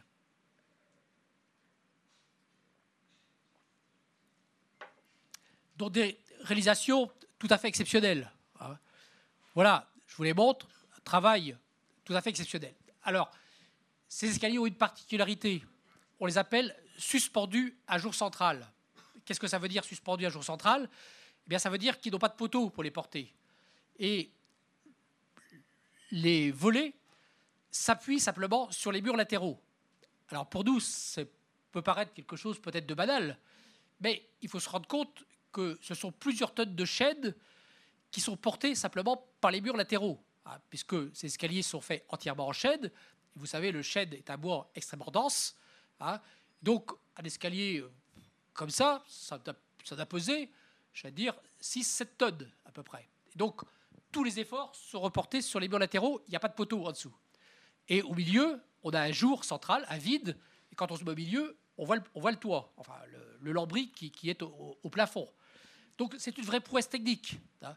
Et donc, à cette époque-là, donc dans les années 1650-1675, il y avait un, atelier de, qu'on appelait à l'époque d'escaliéteurs qui ont fabriqué ces escaliers. Et ils en ont fait beaucoup. Donc, on montre toujours les mêmes, mais on a raison parce qu'ils sont magnifiques. Voilà, avec quelques détails. Donc ici, c'est l'escalier de l'hôtel de Ladoux. Ici, celui de Racapé de la Feuillée, qui est juste à côté. Donc il y a quelques, détails qui changent. Hein. simplement les balustres, certains sont à simple poire comme ici, d'autres sont à, double poire, mais ça reste simplement des détails. Hein. Voilà, magnifique, hein. parfait état de conservation comme vous pouvez le voir. Hôtel Racapé de la Feuillée, mais il y en avait partout dans la ville. Et un certain nombre de propriétaires de bâtiments existants, rue du Chapitre, rue Saint-Georges, ont fait faire des escaliers à l'intérieur des bâtiments sans reconstruire nécessairement les bâtiments. Ici, on est au 28 rue Saint-Georges. On a daté l'escalier 1671-1672, par ordre chronologie. Donc c'est exactement le même atelier, il est fait pareil, il a les mêmes balustres, c'est un jour central, vous voyez le vide qu'on a du bas jusqu'en haut, c'est exactement la même chose. Voilà. Toujours la rue Saint-Georges. Et puis l'escalier de l'hôtel de Bolan, en bas de la place des Lys, alors là, plus intéressant, ou en tout cas assez particulier, parce que l'hôtel de Bolan est un hôtel entièrement en pierre. Ah, vous le savez comme moi. Mais la renommée de l'atelier d'escaliéteur était telle à cette époque-là qu'il a fait un escalier en bois, alors que ce monsieur avait évidemment les moyens de faire un escalier en pierre. Mais la réputation était telle qu'il a fait un escalier en bois.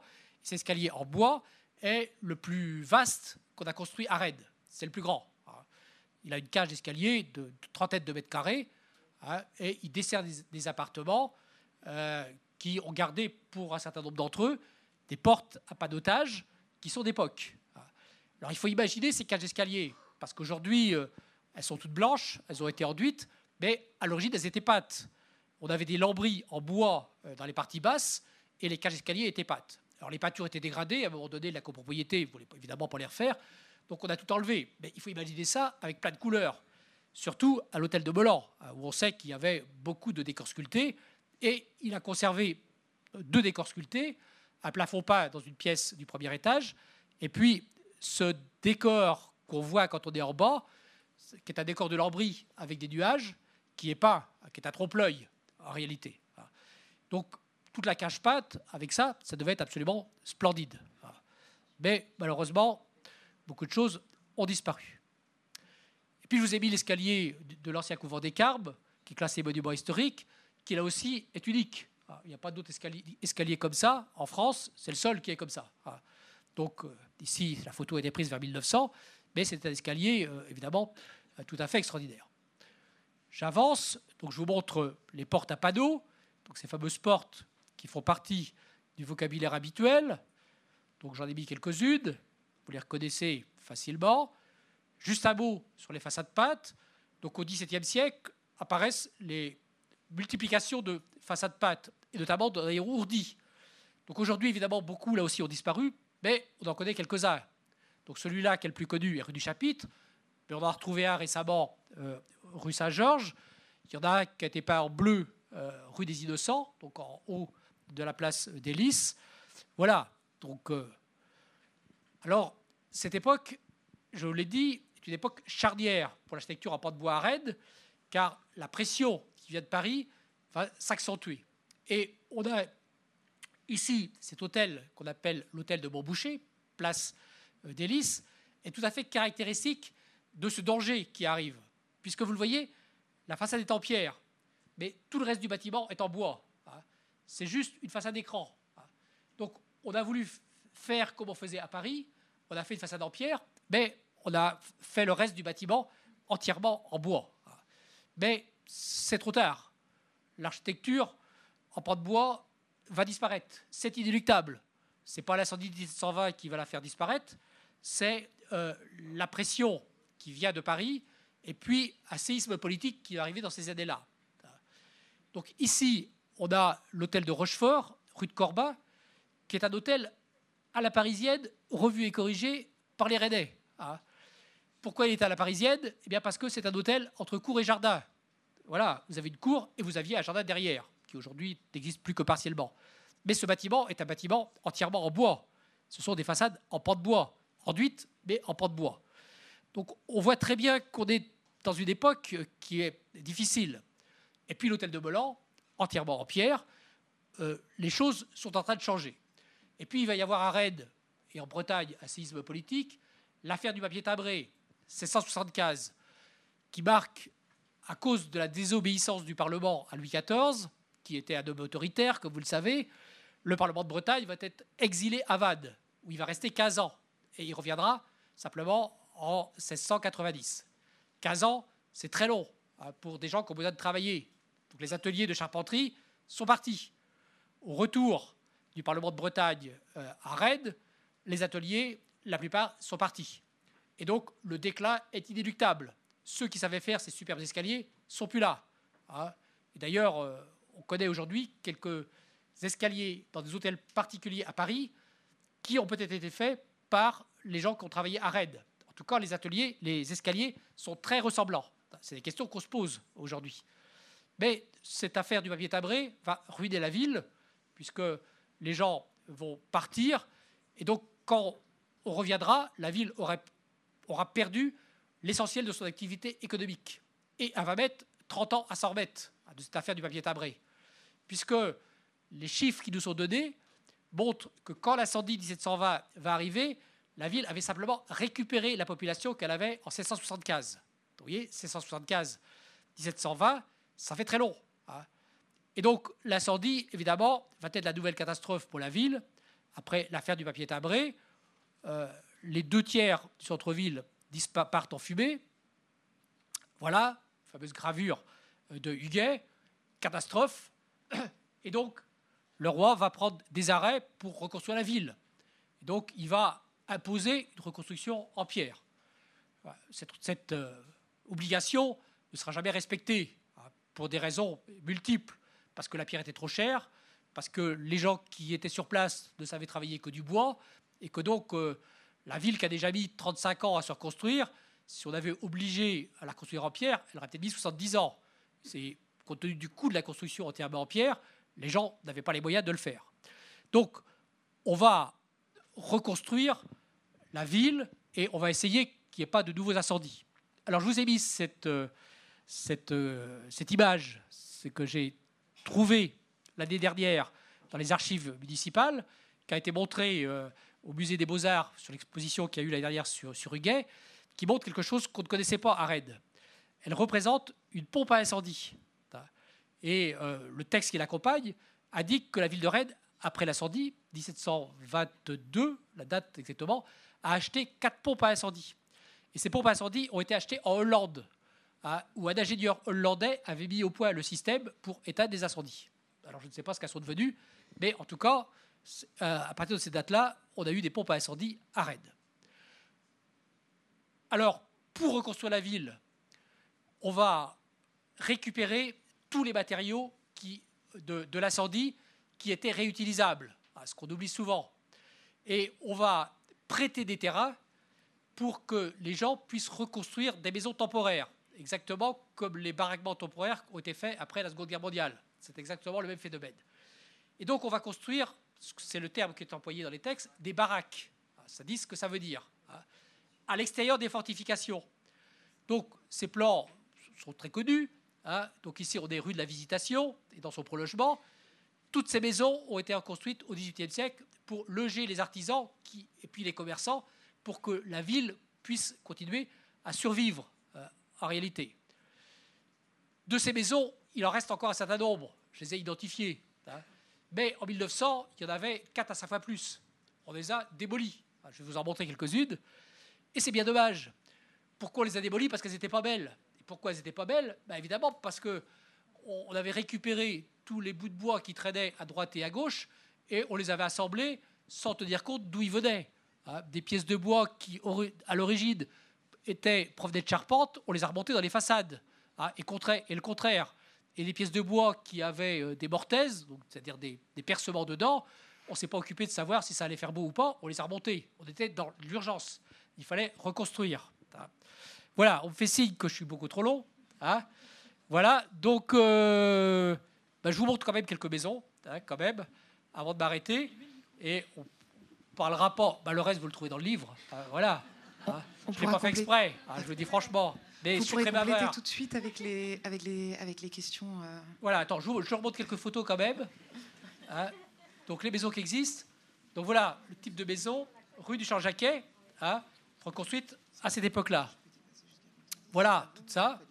Donc ici, vous voyez, on ne s'est pas embêté à faire des tonneaux et mortaises, on a découpé la poutre pour faire ça. Voilà. Ici, caisse à caste, que des maisons faites après l'incendie de 720, toutes démolies. Hein, il n'y en a plus une seule aujourd'hui. Ici, à côté du Ticose, des boutiques également qui ont été démolies en 1901 ou 1902. Hein. Voilà toutes ces cabanes qui ont été faites au XVIIIe siècle. Et puis je termine par celle-là, parce que je ne peux pas vous montrer le reste. J'en ai encore au moins pour une heure et demie, je vous rassure. Hein, qui vous montre une, deuxième. boutique euh, qui était rue Vasselot et pas au fond de la cour, hein, contrairement à ce qu'on peut imaginer. Elle a été démolie, elle a été photographiée en 1908, elle était encore en place, et elle était dans la rue Vasselot, parce que sur la photo d'origine, ce qu'on ne voit pas sur le document, on voit le trottoir de la rue qui était là. Voilà. Donc, je vais jusqu'au XXIe siècle. Vous trouverez ça dans le livre si ça vous intéresse, puisqu'on me dit que j'ai largement dépassé le temps. Mais voilà, je suis incorrigible, je suis très bavard. Ben, merci beaucoup, monsieur Leloup. Euh, pour, les personnes qui, pour les personnes qui souhaiteraient davantage euh, d'informations, euh, vous pouvez poser vos questions. À présent, je vais faire passer le micro. N'hésitez pas à vous lancer.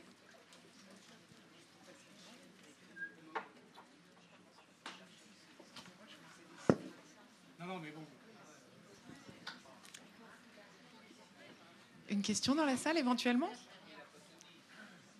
Non? Je, peux peut-être... Ah,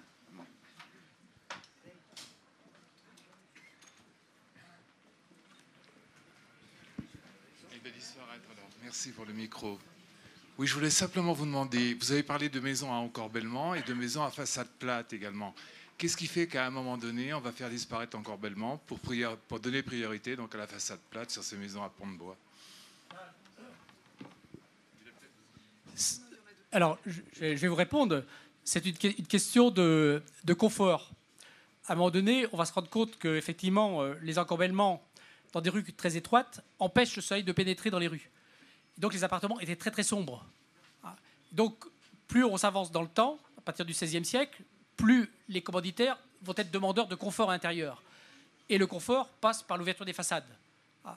Que donc ça ne sert à rien d'agrandir les fenêtres si le soleil n'y arrive jamais, parce que les encorbellements avancent. Donc on va diminuer les encorbellements, puis on va finir par les supprimer purement et simplement. Parce que sur le plan architectural, ça, oblige dans ces cas-là à modifier la façon de construire également. Ah, absolument, oui, oui. Hein oui J'avais pas le temps d'expliquer ça ce soir. Non, c'était. Non, mais c'est très clairement. Et la deuxième, puisque j'ai le micro, ça concerne donc les impositions. Il a été dit, il a été dit, j'ai cru comprendre à un moment donné dans mes lectures également que le fait d'avoir un encorbellement permettait au propriétaire, dans ces cas-là, d'augmenter sa surface habitable sans toucher à la surface au sol, et donc de payer les taxes un peu moins importantes. Est-ce que vous confirmez ça? Alors, je, confirme, mais je, veux dire que c'est la, résultante du processus de l'encorbellement. L'encorbellement n'a pas été inventé pour ça. Euh, l'encorbellement a été inventé pour, pour, d'autres raisons. Mais la, conséquence, ça a été ça, effectivement, puisque comme on avance de plus en plus, ben, on gagne un peu de quelques mètres carrés euh, dans les étages. Oui, c'est évident. Mais ça n'a pas été conçu pour ça à l'origine. Euh, à l'origine, comme beaucoup d'éléments qui sont techniques, c'est euh, un progrès technique qui va enclencher un processus qui va amener à l'encorbellement et qui après aura d'autres conséquences, des conséquences esthétiques. Ça va également permettre euh, aux gens qui sont au rez-de-chaussée bah, d'agrandir leurs étaux ou leurs étals, puisque les deux sont corrects en français, pour mettre leurs marchandises, puisqu'ils sont protégés par les étages qui sont au-dessus. Donc l'invention de l'accorbellement va avoir toutes des, je dirais, des conséquences en cascade, hein, dont celle-ci, entre autres. Mais ce n'est pas la seule. Hein. Ça, c'est que la résultante. Merci beaucoup. Une autre question? Si les maisons à pont de bois apparaissent au XVe siècle à Rennes, comment construisait-on avant? Est-ce qu'on faisait du torchis, non. de la terre ou bien de la pierre? Bien, écoutez, euh, dans les, à chaque fois qu'on parle de maisons auparavant, c'est des maisons en pierre.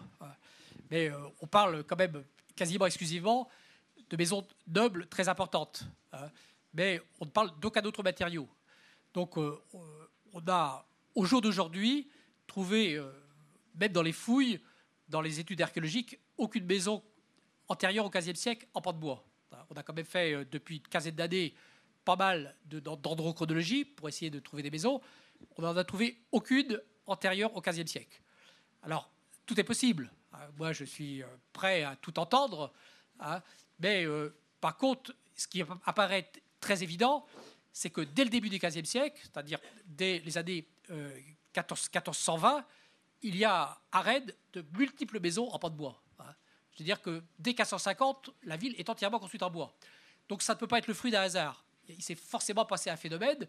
Et comme a priori, on ne construisait pas de maisons en bois avant, mais que là, on a eu un nombre d'émigrés normands qui sont arrivés, qui sont très importants, puisque je vous ai donné quelques, quelques phrases des, textes qu'on connaît aujourd'hui, euh, qui ne savaient, eux, faire quoi bah, Que construire des maisons en bois, puisque en Normandie, on, ne fait que ça. Ils ont apporté avec eux leur technique. Et ils ont expliqué aux Bretons qu'on pouvait construire des maisons euh, trois, quatre fois plus rapidement. Et à Rennes, il y avait à cette époque-là plein de forêts qui posait pas de problème. C'était plus facile d'amener du bois euh, à Rennes que de la pierre. Hein. Et donc, euh, bah, comme euh, toujours, les Rennais ont vu leur intérêt. Et donc, ça fonctionnait chez eux. Il n'y a pas de raison que ça ne fonctionne pas à Rennes. Donc, visiblement, en quelques années, on a fait que du bois. Hein. Et il y a un passage que je n'ai pas pu évoquer ce soir, mais dont je parle dans le livre, c'est qu'on voit le passage de, nobles qui construisaient des hôtels entièrement en pierre, et qu'on construit notamment des manoirs autour de Rennes, qui, en ville, commencent à construire des, des manoirs mixtes. Il faut une partie en pierre et une partie en bois. Donc ça ne peut pas être un hasard. Et euh, surtout que, dès cette époque-là, le bois va être considéré comme un matériau de qualité. C'est simplement à partir du milieu du XVIIe siècle, avec Louis XIV, qu'on va considérer que le, bâtiment, le, le bois, ce n'est pas un, bon, matériau noble. Donc, euh, avec les conséquences qu'on va avoir après. Mais du XVe siècle jusqu'au milieu du XVIIe siècle, le bois est considéré comme un matériau noble. Voilà. C'est euh, alors bon, ces hypothèses que, que, j'émets bah, correspondent à l'état des, recherches euh, d'aujourd'hui, hein, puisqu'il y a simplement 10 ou 15 ans, on disait à Rennes, oh, il n'y a pas de maison médiévale, hein, quasiment, ça n'existe quasiment pas. Hein. Quand j'ai assisté euh, à la révision du secteur sauvegardé, où il y avait des architectes qui travaillaient, il avait, dans leur rapport de à l'origine, il n'avait même pas évoqué l'idée qu'il pouvait y avoir des maisons au XVe siècle. Il faisait démarrer l'architecture de Rennes au XVIe siècle. Donc ai dit non, il y en a, on est au début des études, mais il y en a. Et plus on cherche, plus on en trouve. Donc ce n'est pas forcément les plus belles maisons, donc ce n'est pas forcément celles qu'on remarque, mais euh, aujourd'hui, où on est passé simplement du travail de restauration euh, des façades, donc je n'ai pas eu le temps d'aborder ce problème-là, au travail de restauration complète des structures et également des bâtiments en fond de cours, on va continuer à en trouver. C'est absolument certain. Ah, il n'y a pas de doute là-dessus. Ah. Donc, euh, ce qui est sûr, c'est que avant le milieu du XVe siècle, la ville était complètement construite en bois. Ah, il n'y avait pratiquement pas de maison en pierre. Euh, et euh, bah, vous le savez, le plus grand monument en pierre, ça va être le Parlement de Bretagne.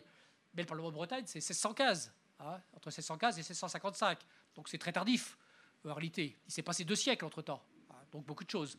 Et nos amis euh, historiens bah, continuent à trouver des éléments. Jean-Pierre Leguet euh, a trouvé plein plein de choses. Il a donné beaucoup d'indications. Euh, et puis, il a décrit des maisons qu'il a trouvées, des détails, où on ne parle pas du tout de pierre. On parle de terre, on parle de bois. c'est tout. Ah, des maisons construites en terre et en bois. Ah, donc, il n'y a pas d'ambiguïté. C'est des maisons à pans de bois. Ah, voilà. Donc, il n'y a pas de doute là-dessus. Oui. Vous avez évoqué la rue de la Psalette, hein, l'hôtel du Saint-Esprit. Euh, avez-vous euh, pu dater la maison, la chapellenie Saint-Gilles, qui vient d'être restaurée joliment ah, Oui. Hein, entre les greniers du chapitre et puis la Psalette. Alors celle-là est, plus, plus récente. Ah, c'est une maison du XVIIe siècle. Ah bon, la chapellenie Saint-Gilles Oui. Ah oui. Si on parle de la même, je pense euh, bah, celle qui a été restaurée, qui fait l'angle. Non, dans l'axe de l'abside. Celle qui avait, ah oui, celle qui a été restaurée. Ah bah oui, oui donc c'est pas la même. Tout à fait minable. Non, alors là, c'est On la trouve dans la réformation du domaine de 1455. On, voilà. trouve, on trouve l'énumération des parcelles. Oui. Et c'est les mêmes au XVIIe siècle. Oui, alors ça, ça faut être prudent avec ça parce que ça ne veut pas dire que c'est pas parce que la parcelle existe que c'est la même maison. Ah non, la, maison a été reconstruite. Mais le parcellaire n'a pas bougé. Alors cette maison, euh, donc qui est, rouge aujourd'hui, c'est ça, est à pas trop rouge. Donc dans un certain nombre de guides euh, de raid, on disait que c'était la maison la plus vieille de, la ville. Vous avez vu ça. Alors, c'est certainement pas le cas. Je vous le dis, je ne veux pas vous enlever vos illusions, mais c'est certainement pas le cas. C'est une maison qui a été, euh, qui est difficile à dater parce qu'en fait, sa façade est entièrement faite avec des réemplois. On n'a abattu vraisemblablement aucun arbre pour la construire, en tout cas pour la façade. Ah, c'est que des pièces de bois qui ont été rapportées et dont certaines sont très anciennes. On a là aussi des consoles très très épaisses qui date vraisemblablement du XVe siècle, mais qui pourrait être de la maison antérieure et qu'on a réutilisé ou qu'on a conservé quand, on a refait la façade. Donc c'est pour ça que c'est assez compliqué, hein, parce que le bois est un matériau tellement facile à couper et à transformer que euh, beaucoup de maisons ont été transformées au fil des âges. Hein, et qu'aujourd'hui, euh, surtout pour les plus anciennes, on trouve des maisons du XVIIe siècle qui sont euh, totalement homogènes, mais sur les maisons du XVe, c'est sans doute, ça, vraisemblablement, ça n'existe pas. Elles ont toutes été transformées. Mais ça ne veut pas dire qu'elles n'existaient pas pour autant. Ah. Ah, le...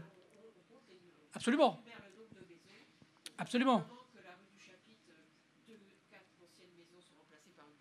Oui.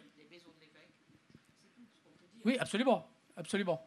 Bah, c'est le, le, problème qui, d'ailleurs, a, empêché le, le, le, le pan de bois d'évoluer. Hein, parce que le parcellaire qui a été fixé au Moyen Âge, eh bien, ça très compliqué de le, remembrer, puisqu'il euh, fallait acheter la maison à gauche, la maison à droite. Les voisins n'étaient pas forcément vendeurs, euh, évidemment. Donc, ça a posé le problème. Et euh, bah, vous savez quelles sont les conséquences. Les, conséquences, c'est ce qui arrivera à partir du XVIIIe siècle, mais que tout le monde connaît sous le nom de d'Haussmann. Hein, à Paris, on ne pouvait pas remembrer les multiples parcelles qui étaient d'époque médiévale. Il faut quand même savoir qu'au XIXe siècle, toute l'île Saint-Louis il y avait plusieurs centaines de maisons médiévales. On a des plans là-dessus. C'était impossible à remembrer. Donc soit on les conservait telles qu'elles étaient comme quartier historique, soit on débolissait tout et on faisait autre chose. Donc on a choisi de tout démolir. Mais je dirais que sur le fond, il n'y avait pas beaucoup d'autres solutions. Mais vous savez, euh, ce n'était pas la première fois qu'on le faisait. On parle toujours d'Osmad, mais euh, Dante l'a fait au XVIIIe siècle avant, et puis Bordeaux également. Ah, donc Osmad n'a fait que reprendre des choses qui existaient déjà auparavant. Mais ça a été un problème. On n'a pas pu renouveler effectivement le, bâti comme on aurait dû le faire, et à un moment donné, ça a posé des problèmes. Bah, le problème, on le connaît bien, les nobles vont avoir de moins en moins envie d'habiter en centre-ville, parce que les maisons ne sont pas confortables, parce qu'il ne fait pas clair, et on va avoir tendance à sortir des remparts pour construire un nouvel habitat. C'est d'ailleurs ce qui fera le succès de la place des Lys, hein, qui a été loti et où tout s'est vendu en quelques années, hein, puisqu'il y avait de l'air, les bâtiments donnaient sur la place et sur la rue euh, Saint-Louis de l'autre côté, on pouvait faire des maisons à double profondeur, avec des grandes fenêtres bien éclairées. C'était, vous voyez, au niveau du confort, un autre concept. Hein. Mais euh, voilà, ça a eu, ça a eu le, problème est arrivé avec l'affaire du papier timbré, qui a annihilé complètement la ville et qui a marqué la fin de la construction, la grande construction en bois dans cette ville, très clairement. Il y a un monsieur qui veut poser une question derrière. Merci. Oui, je voulais avoir votre avis sur une, euh, une théorie dont j'ai entendu parler qui me paraît euh, peut-être un peu farfelue. Euh, ça relève un petit peu de la théorie du complot au sujet de l'incendie de 1720. une théorie qui dit que c'était quand même une époque où la Rennes, mais d'autres villes étant construites euh, en pont de bois, on savait gérer les, incendies, on savait détruire les maisons. D'ailleurs, vous l'avez évoqué pour éviter que l'incendie se propage. Donc, qu'il était impossible que un incendie se propage comme ça et détruise les deux tiers de la ville, et que pour que ça, soit produit, il devait y avoir une volonté royale avec les troupes qui, qui venaient là éventuellement pour euh, mater un peu euh, ces Bretons qui s'étaient déjà illustrés dans le papier timbré. Donc moi, ça me paraît étonnant parce qu'on avait un peu dans la même époque l'incendie de Londres euh, qui, était tout aussi dévastateur. mais j'avais envie d'avoir votre avis là-dessus. Ben, écoutez, non, on a, on a, de, on a de multiples exemples où on n'a pas réussi à arrêter les incendies. Il y a, ça existe dans de nombreux endroits, y a différentes époques. Hein. Si on peut remonter plus loin, je vous rappellerai Amsterdam. Hein. Après, euh, si on regarde en France, euh, on, peut, parler euh, de Bourges, hein, qui a été entièrement, enfin une bonne partie a été dévastée également. On peut parler de Troyes également. Ce sont des villes qui ont brûlé au début du XVIe siècle, et donc on n'a pas pu arrêter l'incendie. Donc effectivement, la, seule façon d'arrêter l'incendie, sauf si par miracle il tombait de la pluie, c'était de faire des coups-feu. Mais c'était compliqué, parce que les propriétaires, évidemment, s'y opposaient, et on peut les comprendre. Mais donc Fédot de Brou a fait démolir les, bâtiments qui étaient à l'entrée de la rue du Chapitre, mais il a fait démolir également de l'autre côté de la ville euh, les bâtiments qui, pour protéger le Parlement de Bretagne, hein, qui autrement ne serait plus là aujourd'hui. Il a brûlé depuis, vous, vous allez dire en 94, mais euh, voilà. Donc il, voulait absolument sauver le Parlement de Bretagne, et donc il a fait démolir toute rangée de maisons de ce côté-là, et pour empêcher que l'incendie ne rentre également sur la rue Saint-Georges. Donc on ne sait pas, on n'a pas le nombre exact de maisons qu'il a fait démolir, mais il en a fait démolir beaucoup, ce qui a évidemment euh, a posé un certain nombre de problèmes. Mais il a sauvé le reste de la ville, parce qu'on a été incapable d'arrêter l'incendie. Puisque je vous, l'ai indiqué pour le 3 rue du Chapitre, je crois qu'il a abattu au moins deux maisons, sinon trois, et l'incendie quand même s'est propagé au, 3. Et euh, pour euh, le Parlement de Bretagne, bien qu'il ait fait abattre là aussi toute une rangée de maisons, eh bien, vous savez, le, Parlement de Bretagne, le, côté ouest, a été endommagé, puisque les plombs ont fondu et les flammes euh, sont quand même arrivées. Mais on a quand même réussi à maîtriser l'incendie quand même. S'il n'avait pas fait abattre de maison, le Parlement de Bretagne aurait brûlé en 1720. Ça, c'est très clair. Il ne serait plus rien resté. Et il a pris une, autre, une autre initiative aussi que les Rennais ne connaissent pas. Et je l'évoque euh, dans mon livre. C'est que il a quand même été très courageux. C'est quand même, euh, on a un politique très courageux pour empêcher que l'incendie ne traverse la Vilaine, parce qu'à un moment donné, on pensait que on ne savait plus par quel bout prendre le problème, pour empêcher que l'incendie traverse la, Vilaine, il a fait abattre des ponts, hein, et notamment le pont où se trouvait la halle. J'ai retrouvé le texte dans les archives, où il dit que par précaution, pour empêcher euh, effectivement que ça traverse, parce qu'on avait au-dessus de la Vilaine, à cette époque-là, deux halles en bois qui avaient été construites au XVe siècle. Hein. Et donc, euh, une euh, n'existait déjà plus, mais l'autre existait toujours en 1720. Et c'était, euh, elle était entièrement en bois et traversait euh, la Vilaine. J'ai publié dans, mon livre une halle du même type que j'ai trouvée à Pont-Audemer. et vous verrez, c'est exactement la description qu'on a dans les textes du, XVe siècle.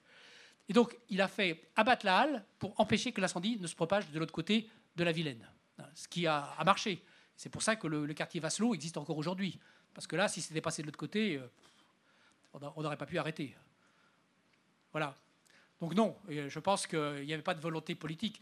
Les volontés politiques euh, vont arriver plus tard, hein, sous Louis XIV et puis également sous Napoléon III, qui, euh, lui, était effectivement, on le sait par un certain nombre de textes, voulait faire des grandes allées pour pouvoir que, l'armée puisse rentrer et mater les, Bretons, qui étaient des fichus caractères, hein, comme on disait à l'époque. Mais pas à cette époque-là. Ça, va arriver après. Merci beaucoup. Peut-être une dernière question euh, avant de, de conclure. Ah, attendez, je vous donne le micro. Est-ce que les charpentes sont susceptibles d'avoir des maladies? J'entends par exemple les vrillettes et les champignons. La grande vrillette et la petite vrillette. Oui, euh, c'est comme tout bois, euh, elle peut avoir les maladies de, la vrillette. Mais à l'époque, hein, on n'utilisait que du chêne.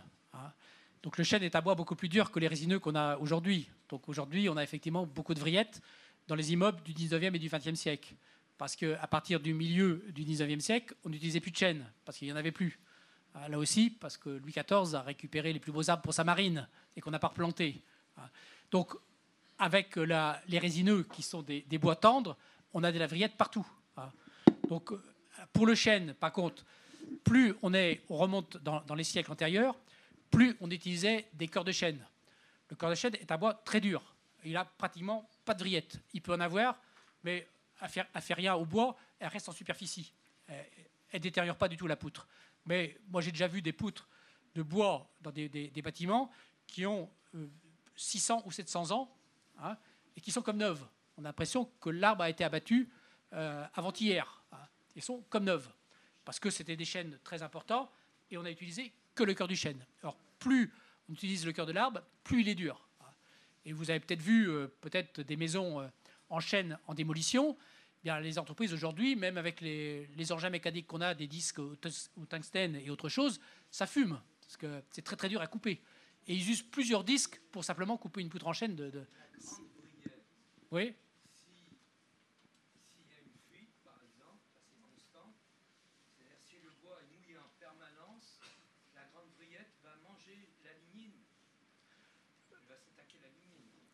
Oui, mais Oui, mais bon, il faudrait voir votre cas particulier. Parce que, oui, mais il faudrait voir le cas particulier de cette poutre en particulier, parce que le chêne, quand il est au sec et pas en contact avec l'humidité, il ne pourrit pas. S'il est totalement immergé et qu'il ne voit pas l'air, il ne pourrit pas non plus. C'est comme ça qu'on retrouve les cités lacustres. Autrement, on n'en aurait plus. Hein. Si, par contre, les niveaux d'eau montent et descendent, là, il ne va, il va, il va pas résister. C'est pour ça qu'on a eu beaucoup de désordre dans les maisons à pans de bois, avec les gouttières et les tuyaux qui fuient et qui euh, mouillent le bois et après qui sèchent et ça fait pourrir. Hein. Quand il n'y avait pas de gouttière, le bois restait ça beaucoup plus longtemps. Hein. Il n'avait pas ce type de désordre. Mais il faudrait voir votre cas particulier. Mais c'est pas normal euh, qu'effectivement qu'il pourrisse. C'est pas normal. Il faudrait, faudrait, voir. Merci beaucoup, Monsieur Leloup. Donc, euh, pour avoir plus de détails, désolé d'avoir dû vous presser un petit peu. Euh, vous avez sur les tables donc euh, un bulletin de souscription pour le, pour le livre Rennes, une capitale en pan de bois. Le livre, pour ceux qui sont intéressés, sortira au début du mois prochain. vous le trouverez dans toutes les librairies, comme on dit, et donc chez Le Fayère en particulier. Et concernant le Café des Champs Libres, si vous souhaitez euh, rester un petit peu pour boire un verre ou consommer quelques tapas, en attendant l'ouverture définitive au grand public qui aura lieu au cours de la semaine prochaine. Bonne soirée.